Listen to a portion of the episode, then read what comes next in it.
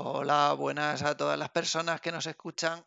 Estamos en un episodio, como habéis podido escuchar, especial porque simplemente os vamos a dar una pequeña nota de audio explicando por qué no va a haber episodio normal esta semana y es que estamos a tope en la asociación con el evento de este fin de semana, que es la primera cumbre del software libre y educación de la comunidad valenciana. Entonces queríamos pediros si este miércoles a las 10 de la noche podéis conectaros al enlace que os vamos a dejar en las notas del programa para probar que el servidor que hemos montado de streaming funciona bien. Y de paso vamos a hacer un recordatorio por si hay algún despistado de, qué trata el evento. ¿Verdad, Tarak?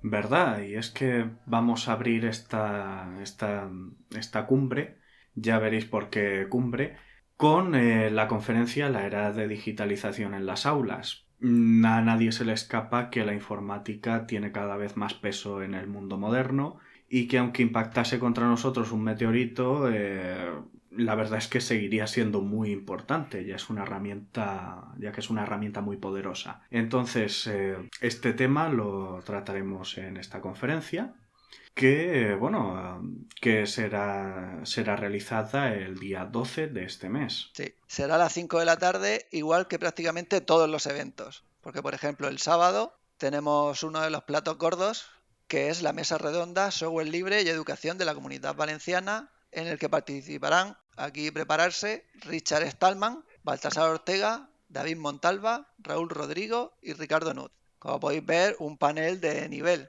Después de tanto tiempo intentando traer a Richard, aunque de manera digital lo hemos conseguido. Algo es algo y esto es mejor que una y esto es mejor que una en fin, que un pisotón en el pie, ¿no? Y, en fin, todo donde aparezca Richard Stallman es, tiene categoría.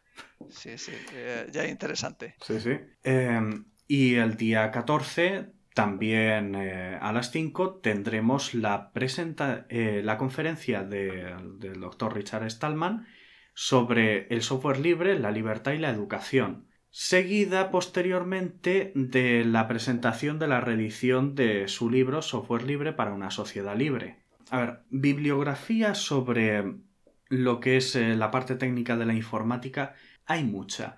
Sobre cómo interactúa la informática con, eh, con las personas en sí, con la sociedad, ya hay un poquito menos. Y los dos principales libros al respecto son, en el principio fue la línea de comandos, de Neil Stephenson, que es una obra de no ficción, eh, para quien lo conozca, pues sabe que es también novelista de ficción, pero esta es de no ficción, parte histórica y parte filosófica, también muy recomendable. Y sobre todo este, este libro donde se detalla la filosofía del software libre como, como movimiento más allá de su pura plasmación práctica. Entonces eh, merece ser tenido en cuenta porque, bueno, a fin de cuentas, la filosofía es, el, eh, es la brújula que nos guía en las, en las decisiones prácticas. Sin la filosofía, pues eh, sin la filosofía, sin los ideales, pues no sabríamos cómo encaminar muchas cosas. Y bueno, esperando estoy la conferencia y con muchas ganas de volver a ver a Richard Stallman en el ruedo. Sí, porque aparte esta es una de las claves que diferencia el software libre con, el open source, con el código abierto, ¿no? Que es la filosofía y los valores. Correcto. De hecho, es, em, es bastante fácil distinguir a un em, alguien que apoya el software libre de alguien que simplemente le gusta el open source a poco que hables un rato con él. A los que nos interesa el software libre, pues nos ah, le damos mucho peso a ciertas cosas, a ciertas cosas que no son puramente técnicas. Entonces, por ejemplo, que los programas sean portables, que funcionen en máquinas de pocos recursos, etcétera, etcétera. Mientras que otros, pues a veces solo quieren que se vea bonito o solo quieren que funcione el último juego de privativo AAA y cosas por el estilo. Entonces, eh, quien quiera lo, quien quiera bien por él, pero son cosas que no tienen un gran calado. Bien, como hemos dicho, hay la reedición de este magnífico libro se puede adquirir de varias formas. Precio en mano cuando sea posible eh, al precio de 10 euros, envío por correo ordinario 14 y certificado 17. Y bueno.